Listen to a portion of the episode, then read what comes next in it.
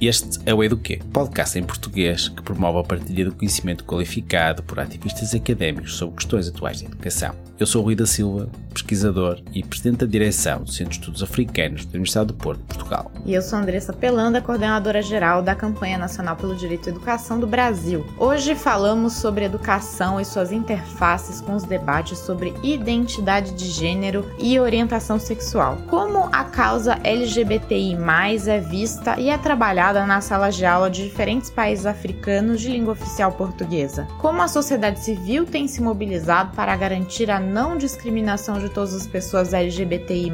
O continente africano, no geral, ele tem sofrido um processo de crescente intolerância para com as pessoas LGBTI, ou pessoas que se identificam como, como tal, ou pior ainda, que são identificadas como tal, podendo não ser, inclusive. Isto porque esta questão da orientação sexual e da identidade de género, isto nem sempre foi um problema. Connosco temos Rui Garrido, que é doutor em Estudos Africanos pelo SCTE e mestre em Direitos Humanos pela Universidade do Minho. A sua investigação de doutorado incidiu sobre as reformas legislativas em matéria de regulamentação da orientação sexual e identidade de género nos países africanos de língua oficial portuguesa. A sua investigação atual versa sobre temas de direitos humanos, minorias sexuais e situações de conflito. Atualmente é professor da Universidade Portucalense no Porto.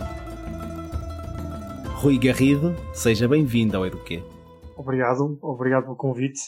É, Rui, que bom estar com você aqui. Nós é, vamos falar sobre alguns dos temas pelo qual estuda e tem a acrescentar aqui para os nossos países de língua portuguesa e para todas as pessoas que falam português no Brasil. Essa ideia do nosso Eduquei e faz muito sentido isso, trazer você aqui para falar sobre, porque tem um foco também nessa lusofonia. Então, para começar, para os nossos ouvintes que não estão familiarizados, você poderia nos explicar o que significa a sigla LGBTI+. Muito obrigado à organização do podcast, é um, é um gosto estar convosco. A sigla LGBTI+, uh, na verdade, ela é mais uma contração de uma sigla muito maior que nos remete para um conjunto de pessoas que tenham uma orientação sexual ou uma diversidade de género diversa. Ou seja, nós estamos a falar sobretudo de população lésbica, gay, bissexual, transgênero, mas também pessoas intersexo, que agora deixou-se cair um bocado esta denominação para se falar em características sexuais, mas também pessoas queer, pessoas que não têm uma conformidade de género, pessoas também aliadas da causa LGBT. Portanto, dentro desta sigla cai um conjunto significativo de pessoas que, no fundo, as une desde logo o facto delas ou partilharem uma característica em comum, pode ser a orientação sexual diversa ou até a identidade de género também diversa, ou de elas serem pessoas heteros, ou heterossexuais, passando dizer melhor, mas que apoiam ou têm um ativismo engajado com a, a causa LGBT. Portanto, Neste caso, não, não será exatamente uma questão de identidade pessoal, mas sim de apoio a uma causa de ativismo. Portanto, dentro desta sigla, nós encontramos todo este conjunto significativo de, de pessoas que estão mobilizadas de alguma forma no ativismo LGBTI. Obrigado por esclareceres e é muito interessante esta abrangência do significado desta sigla e Tendo em conta estes aspectos que referiste, quais as convenções específicas que existem para proteger os direitos das pessoas então que se identificam como LGBTI+, como estes direitos estão a, a ser aplicados? Obrigado pela questão. Essa, essa de facto é, é uma questão muito importante pela razão muito simples de que um, em 2010, na altura, a, a então secretária de Estado Hillary Clinton dizia no Conselho para os Direitos Humanos que garantir os direitos humanos das pessoas LGBTI era a última fronteira que o direito internacional dos direitos humanos ainda se confrontava. Isto, em parte, é verdade porque não há nenhuma convenção específica, nenhum tratado de direitos humanos, assim dizendo, que olhe em concreto para aqueles que são os problemas das pessoas LGBTI. Portanto, e se nós pensarmos, até na própria mobilização dos movimentos de, de, ativismo e na própria codificação dos direitos humanos. A Declaração Universal é de 1948 uh, e depois foram adotados uma série de tratados ao nível das Nações Unidas, mas também ao nível regional, e nunca houve um consenso entre os Estados sobre estas matérias. Não houve, e devo dizer que cada vez há menos. A contestação de alguns Estados de pendor mais autoritário tem bloqueado estas discussões ao nível das Nações Unidas. Assim, isto deixa uma,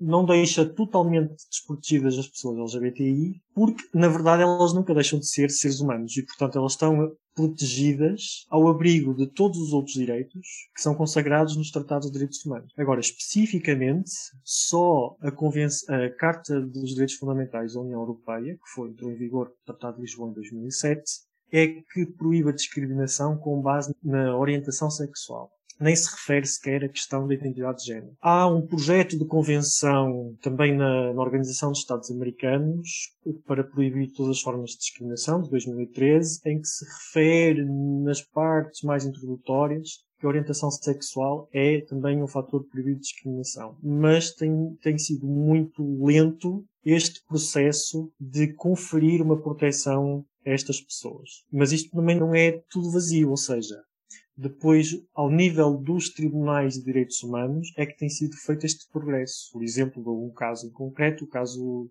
que até impacta com Portugal, um caso de 99, em que foi o Tribunal Europeu dos Direitos Humanos que condenou Portugal pela discriminação de um pai que perdeu a guarda da filha por causa da sua orientação sexual. Portanto, o facto de não estar nos tratados não significa que as pessoas depois não podem ser protegidas, mas aqui é a posteriori, há uma violação de direitos humanos e elas depois têm que fazer uma queixa num tribunal competente. Mas também é importante deixar a nota de que a sociedade civil se tem mobilizado neste sentido e então foram criados em 2006 e revistos em 2017 aqueles que são conhecidos como os princípios de OGK. Não são um tratado, mas são um conjunto de princípios ou diretrizes que a sociedade civil e académicos convencionaram como as obrigações que os Estados devem cumprir porque são parte dos tratados de direitos humanos e, portanto, como são parte dos direitos humanos ele, desses tratados, eles devem cumprir indistintamente da orientação sexual e da identidade de género e das características sexuais ou até da própria expressão de género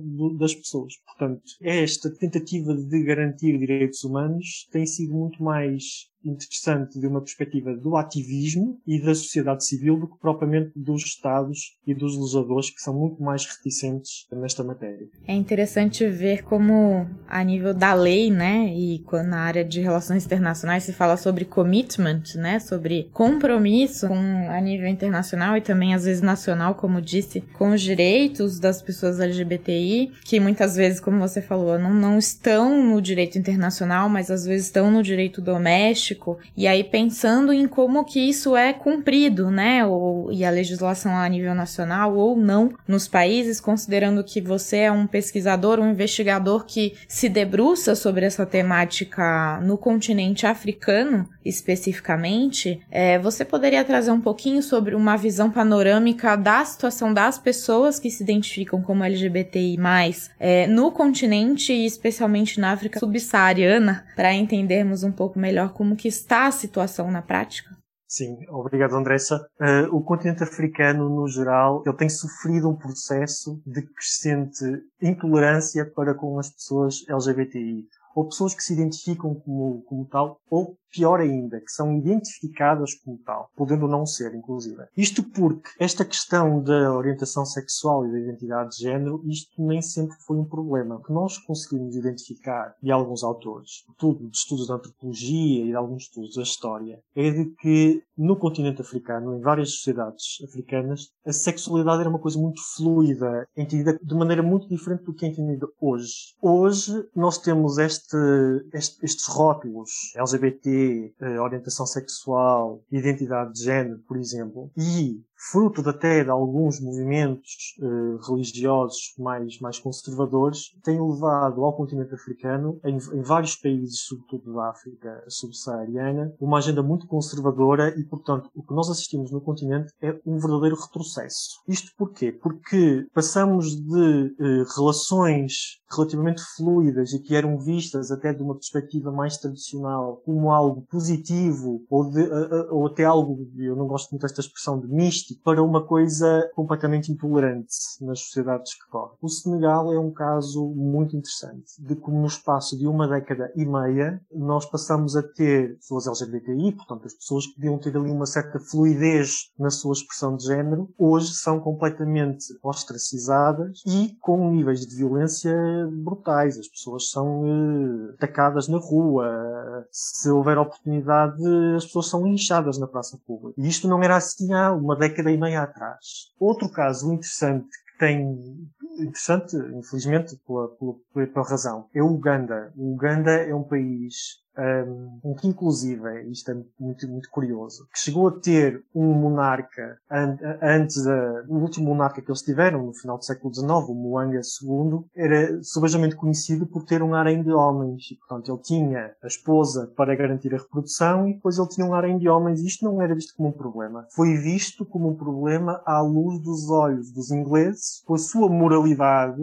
de, quase vitoriana, de que olharam para aquilo como algo pervertido e portanto, de alguma forma, algo a ser combatido. O Uganda tem sido um dos países mais fustigados, entre aspas, por esta onda homofóbica que tem barrido o continente. Chegou a ter, inclusive, um projeto de lei uh, muito duro que previa a pena de morte em 2009 e que depois deixou cair por pressões da comunidade internacional ou da dita comunidade internacional, sobretudo dos Estados Unidos da América, e, e trocaram a pena de morte por prisão perpétua, mas a ideia que está na base destes projetos é exatamente esta esta intolerância de quem pode ocupar o espaço público, quais são os corpos que têm lugar naquele espaço e quais são os que têm que ser completamente marginalizados ou silenciados. E isto é um movimento que, sobretudo na dita África, uh, subsaariana anglófona tem sido crescente. Em contraciclo estão, curiosamente, os países africanos de expressão portuguesa, que uh, deixaram cair os legados coloniais da criminalização das relações entre pessoas do mesmo sexo. Na altura eram vícios contra a natureza, era assim que estava no Código Penal de 1886. Portanto, coisas bem antigas, que não refletem a mundividência hoje das sociedades. Mas o caso mais interessante é Angola,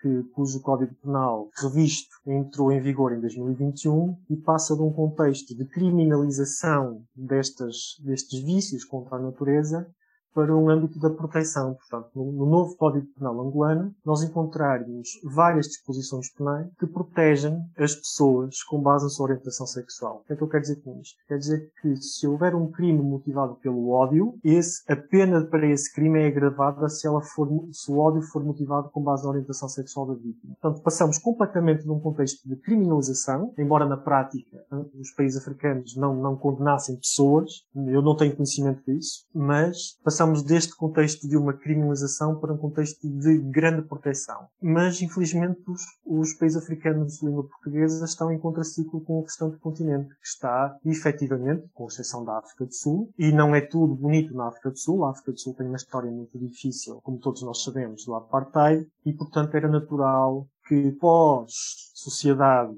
racista, que era, que era o apartheid, a sociedade que emerge é uma sociedade muito mais integradora e por isso é que a África do Sul foi um dos primeiros países a contemplar na Constituição a proibição da discriminação com base na orientação sexual. E a Andressa pergunta-me, isso resolveu o problema? Não. Continuamos a ter vários casos de estupro corretivo de mulheres lésbicas, sobretudo negras, portanto classe desfavorecida. Na África do Sul é uma prática quase endémica, atrevo-me a dizer, e com níveis de violência altíssimos. Portanto, a situação no continente africano é um bocadinho esta de várias velocidades e quase todas no sentido de uma situação pior e com alguns casos em situação melhor. Também é interessante, e vai ser muito breve, o posicionamento dos Estados africanos nas Nações Unidas, que, que o grupo dos Estados africanos é um grupo de resistência a esta agenda mais progressista de reconhecimento de direitos das pessoas LGBTI. Portanto, quando se adotou em 2016 a resolução que garantia um, um International Expert, um especialista internacional para, para estas matérias, os países africanos votaram em bloco contra e eh, alegando que estava a ser minado o sistema internacional de direitos humanos, a confiança dos Estados nas instituições. Portanto, eh,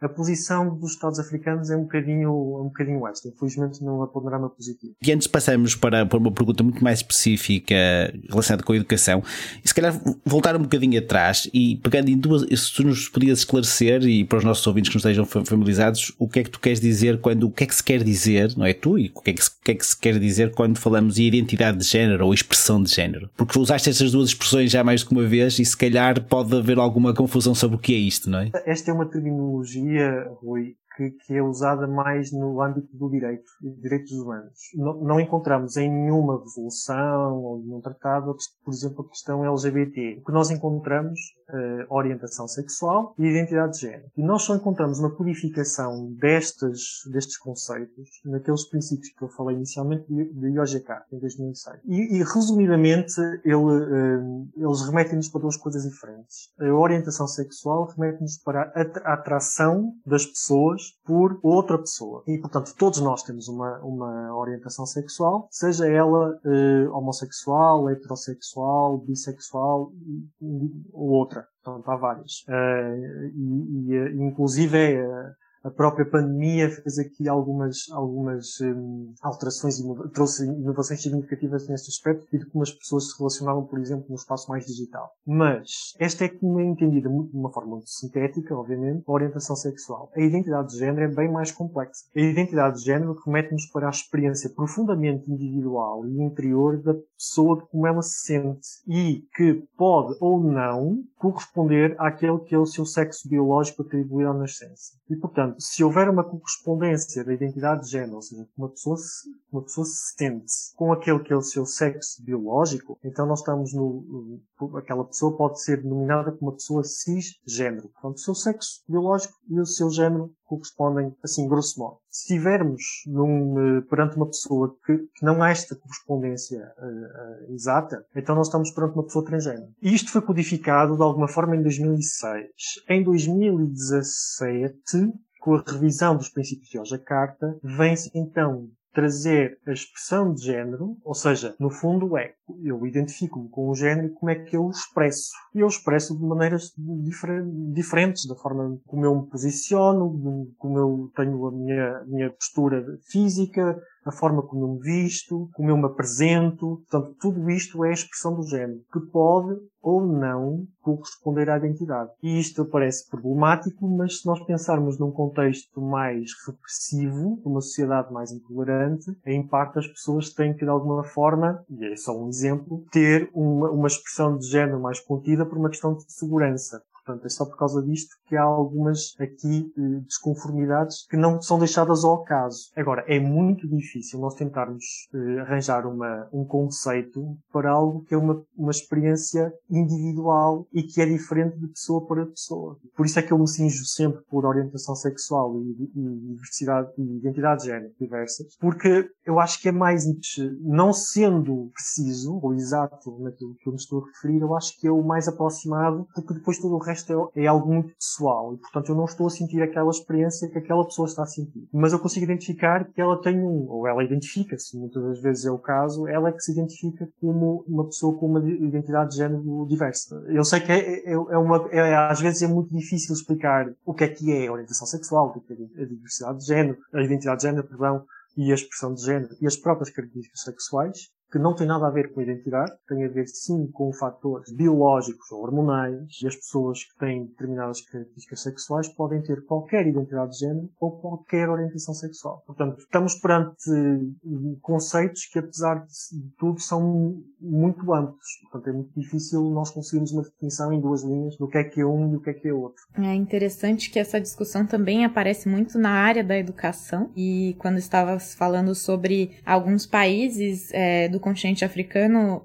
me trouxe à mente também as semelhanças que existem em movimentos conservadores e censuratórios dessa discussão aqui na América Latina e notadamente no Brasil. Nós tivemos é, na educação vários, é, várias leis a nível municipal e de estado que foram aprovadas por um movimento chamado Escola Sem Partido que defendia, entre outras coisas, que não houvesse educação sexual para sexualidade nas escolas no Brasil, né, e com uma agenda muito forte anti-educação sobre gênero e orientação sexual. Nas escolas do Brasil foi um várias legislações aprovadas e nós entramos junto com um grupo de organizações da sociedade civil no Supremo Tribunal Federal com uma ação direta de inconstitucionalidade justamente por conta dessa discriminação, né, que trazem é, essas legislações e ganhamos esse processo, as leis foram suspensas, mas isso continua a acontecer em vários locais do Brasil, né, na prática das escolas. E é, essa semana mesmo, na Câmara dos Deputados, está em pauta para votação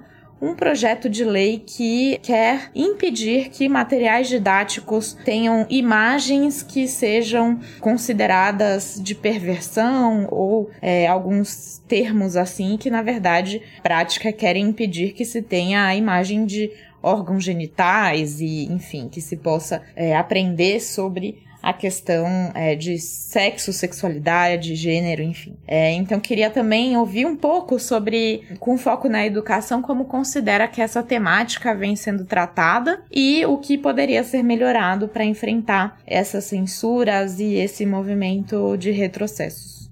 Essa é, eu acho que é a questão-chave para, aqui para a questão que nos traz este debate, que é a questão LGBTI. Porque hum, uma, uma das coisas que nós conseguimos identificar automaticamente é que sempre que nós estamos a falar de, no fundo, uh, apertar ou fazer uma constrição do espaço público, o que nós percebemos sempre é que são os grupos mais marginalizados ou vulneráveis que estão na linha da frente para sofrerem essa, esse aperto de parte de grupos conservadores ou de Estados mais autoritários. É assim no continente africano, mas também é assim em outras, em outras paragens do mundo. Uh, o caso do Brasil é um deles, mas o caso dos Estados Unidos também. E na própria Europa nós temos vários casos uh, de, em que esta questão é muito problemática. Aqui estou a pensar aqui no caso em Portugal, em que nós temos um caso muito polémico de um, de um pai que se insurgiu contra uma, uma escola precisamente por causa de uma, uma, uma disciplina de que os filhos cursavam sobre cidadania em que se falava exatamente estas questões da, da identidade de género e, portanto, ele achava que era, o Estado não tinha nada que ensinar aquelas matérias aos filhos dele e ele é que sabia o que era melhor para os seus filhos. Portanto, sempre que nós estamos nos grupos, uh, ou, ou perante grupos mais conservadores, geralmente são estas questões mais fraturantes, ou que nós devemos identificar como fraturantes, as primeiras a, no fundo, serem, serem, uh, haver uma tentativa de as retirar da, da discussão pensando no continente africano, uh, eu acho que uh, uh, o que se tem centrado em termos de escolas, relativamente às questões de género, identidade de, género e orientação sexual, o debate está muito mais atrás. e, portanto, o que, só para, só para dar um exemplo, eu acompanho uma ativista do Uganda, que é Stella Niazi, e ela foi presa há coisa de uns dois ou três anos porque se insurgiu contra a primeira-dama que disse que as meninas, quando começavam a ter o período ou menstruação, não deviam ir à escola porque aquilo era sujo e, portanto, não tinham condições. E ela insurgiu-se contra esta posição da primeira-dama do Uganda, porque em vez de o governo fazer distribuição, por exemplo, de material, peças higiênicos e outro material, para permitir que estas meninas fossem à escola na mesma, estava preocupado que elas fossem retiradas do espaço público. Nós sabemos o que é que acontece quando as meninas saem, sobretudo do ensino, elas ficam em situação muito mais vulnerável e uh, depois vão, vamos perpetuar ciclos de pobreza. No caso de, e se nós pensarmos que isto é um problema real das meninas, indistintamente da sua orientação sexual e identidade de género, nós já percebemos o que é que pode ser a discussão se entrarmos por temáticas muito mais fraturantes. E é exatamente aqui que eu penso que o ensino nas escolas, sobretudo em graus muito, muito pequenos, dos, dos meninos pequeninos, deve centrar sobretudo no ensino para a tolerância à diferença. Ou seja, não importa qual é a característica que o outro menino vai ter ou outra menina vai ter. Mesmo que seja diferente, nós temos que ensinar as crianças a serem tolerantes para com essa diferença. Porque o, problema de começarmos a criar nichos naquelas que são os problemas reais, ou seja, sendo, ah, não podes discriminar porque a pessoa é LGBTI, corretíssimo. Mas a verdade é que nós estamos a segmentar aquela pessoa por uma, um rótulo à volta dela, ou delas, do grupo em concreto, e depois é como se nós, de, de alguma forma, higienizássemos a questão. Portanto, a educação tem que ir mais atrás. Tem que, indistintamente, de tudo, ela deve fomentar uma educação para o respeito e para a tolerância e para, no fundo, para a cidadania e para a convivência pacífica. É interessante que as filosofias tradicionais africanas, que apregoam exatamente isto, estão a ser abandonadas pelos líderes uh, políticos dos, dos Estados ou, ou só são usadas quando uh, lhes dá jeito. Por exemplo, no, na África Austral, sobretudo na zona da África do Sul, nós temos uma filosofia muito conhecida, que é o Ubuntu, quase toda a gente já ouviu falar do Ubuntu, que no fundo diz o seguinte, eu sou porque tu és. Portanto, eu reconheço a minha diferença olhando para o outro. E isto é uma filosofia de respeito pelo outro. Não interessa se tu és diferente ou não, eu revejo em ti, percebo a minha diferença e nós conseguimos conviver. Mas quando nós começamos a tentar aplicar isto à questão LGBTI, as pessoas têm uma reação de, de censura, de não querem saber, de, acham que aquelas pessoas não têm o direito a estar ali. E, portanto, a escola tem aqui um papel muito fundamental de recuperar estas narrativas mais tradicionais. Aqui, aqui é exatamente a questão do... As, as sociedades africanas, no geral, são muito tolerantes. A questão é que uh, quando nós inserimos estas, uh, eu vou-lhe chamar agendas, mas eu não quero exatamente atribuir-lhe um, sentido neste sentido. Mas quando nós, por exemplo, uh, trazemos a questão da sigla LGBTI para o espaço da escola, da própria bandeira arco-íris, que é um símbolo da causa LGBTI, a resposta é uma resposta de repulsa e de resistência, porque se abandonou aquela que era a narrativa tradicional de aceitação do, do, dos outros. Eu, eu, eu sigo um, um, um autor ele agora por acaso está nos Estados Unidos, mas ele é do Quênia, ele dizia assim, quando eu era pequenino, na minha, na minha aldeia, não é exatamente assim, havia dois homens que moravam sozinhos e ponto, moravam sozinhos, os dois dentro de uma casa. E nunca, nunca houve problema com isso. Porquê? Porque havia um, um ensino que era passado de geração para geração de que havia uma, uma, uma tolerância e uma, uma aceitação plena da diferença. Isto tem sido perdido pela escola e eu acho que é aqui que as escolas têm um papel essencial. É nesta base, não é, não é olhar para a questão LGBTI, é olhar para a diferença e para o, o fomento do respeito dessas diferenças, indistintamente para elas forem. E em casos africanos, curiosamente, e também no caso do Brasil, acredito que isso se aplique, acho que esta é uma necessidade muito mais premente do, do ensino e da, da criação, no fundo, de cidadãos responsáveis que nós queremos para a nossa sociedade. E depois deste apelo de, cidadãos responsáveis e, o foco na educação, e, e, de facto muito interessante, não é? é resgatarem o, o, que referiste, não é? Resgatar as próprias raízes culturais e esta ideia de, de Ubuntu, que não sei no Brasil, mas é, mas é, é em Portugal que está agora, por causa de uma organização que está agora muito em voga e, e que há as academias Ubuntu e há as escolas Ubuntu, não é? E, e muito esta, perspectiva. E, nem de propósito, Rui, falaste sobre hum, a disciplina em Portugal Educação para a Cidadania. Os nossos ouvintes, se quiserem ouvir falar sobre Educação para a Cidadania Global e este caso específico que aconteceu em Portugal, aconselho-vos a ir uh, ver o episódio 17 do nosso Eduquê com La Salete Coelho, que fala precisamente sobre isto. E e agora, depois deste, deste, apelo e desta, desta ideia sobre educação para a tolerância, estamos a chegar à, à, reta final e a pergunta agora que queremos fazer era, tendo por base o teu trabalho e a, e a tua experiência, que conselho é que dás a quem está na linha da frente da educação, tendo por base tudo o que falamos até agora e esta é a tua experiência e este teu trabalho? Ah, essa é uma pergunta muito complicada, Rui.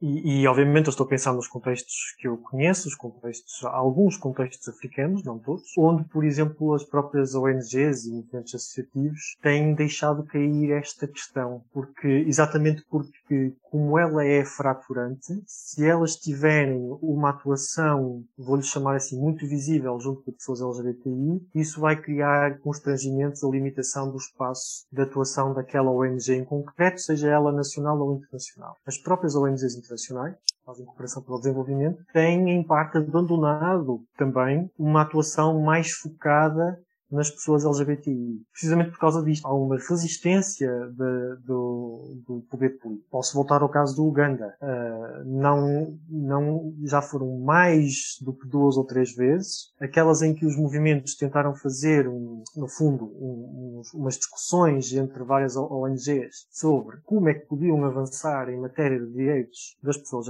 LGBTI e aparece a polícia e desmobiliza aquele, aquele encontro e leva os responsáveis presos, dizendo exatamente que eles estão a fazer uma coisa que não é legal, porque a homossexualidade é proibida naquele país. Portanto, tendo este contexto político muito hostil e muito intolerante como fundo, é os movimentos de ativismo e os próprios movimentos educacionais têm que ter uma ação mais afirmativa. Por isso é que eu defendo a questão da educação para o respeito, ou seja, de não a segmentar por causas de discriminação com base de pessoas LGBTI, mas sim respeitar a diferença. Portanto, hum, se as escolas e até os próprios movimentos forem capazes de passar a mensagem por outra via, eu acho que isso é uma, uma alternativa viável. Isto tem sido usado até por várias ONGs, por exemplo, como forma até de se protegerem, ou seja, de não usarem um nome, nem um nome que apela à questão LGBTI, nem a identificação com a bandeira arco-íris ou, ou, outra. Estou-me a lembrar de uma ONG, em, por exemplo, em, em Swatini, que se chama The Rock of Hope, portanto, o Rochedo da Esperança. E é uma ONG local que trabalha só com pessoas LGBTI.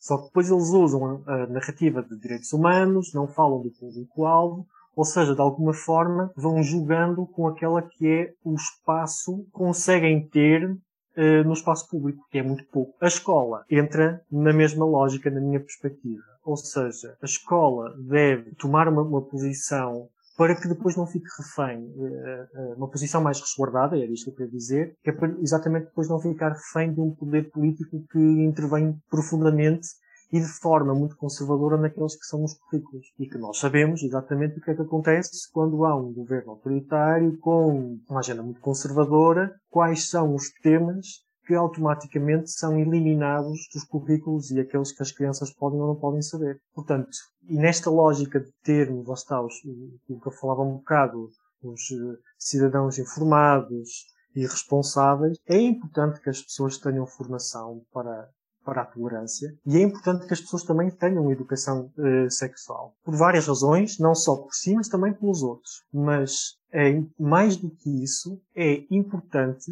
que a escola perceba que ela é a pedra basilar para a construção destas, desta sociedade futura e de uma sociedade de respeito. Mas também tem que ter a ideia muito concreta do espaço em que ela está a atuar. Ou seja, se estivermos em contextos muito repressivos, como são algumas sociedades africanas, e por exemplo, hoje no Senegal era impossível uma escola falar sobre este tema, qualquer que fosse, até a universidade, não se toca neste assunto. Isso traria mais um reprocesso. Mas se este assunto for tocado de alguma forma por uma via mais, vamos chamar assim, neutra de respeito pela diferença, ou respeito pelos direitos humanos, ou respeito pelas pessoas, então aqui nós já conseguimos avançar. Portanto, talvez é adotar estas estratégias que permitam, quer ao ensino, quer ao ativismo, sobreviver num espaço que lhes é, de alguma forma, mais hostil. Muito interessante.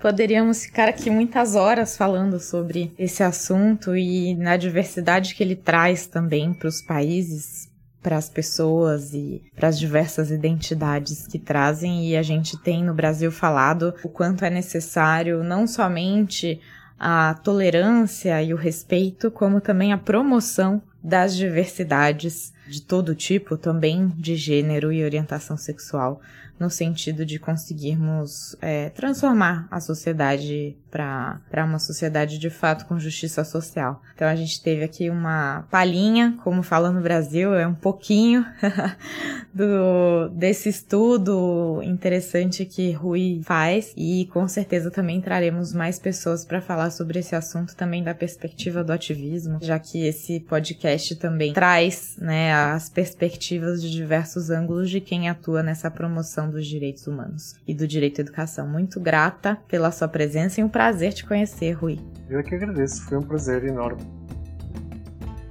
Você pode acessar ao trabalho que falamos hoje na página do ResearchGate do nosso entrevistado em www.researchgate.com researchgate.net barra profile barra Rui Garrido 2. A transcrição deste episódio está disponível no site da campanha e traduzida para o inglês no site freshedpodcast.com. As opiniões expressas pelo programa correspondem apenas às dos apresentadores e entrevistados e não necessariamente representam posições institucionais de Fresh Ed e Campanha Nacional pelo Direito à Educação. Se você gostou do Eduquê, por favor, faça a sua avaliação. Marque as 5 estrelinhas para o Eduquê na sua plataforma de podcast favorita. Podem também entrar em contato conosco através do nosso Twitter, EduquePodcast, para partilhar as suas opiniões sobre os episódios, perguntas e temas de interesse. O Eduque tem produção executiva de Renan Simão e Will Brand. Mariana Caselato, José Leite Neto, Rui da Silva e Suzane Vars são produtores. A música original do Eduque é de Joseph Minadeu, do Pattern Base Music.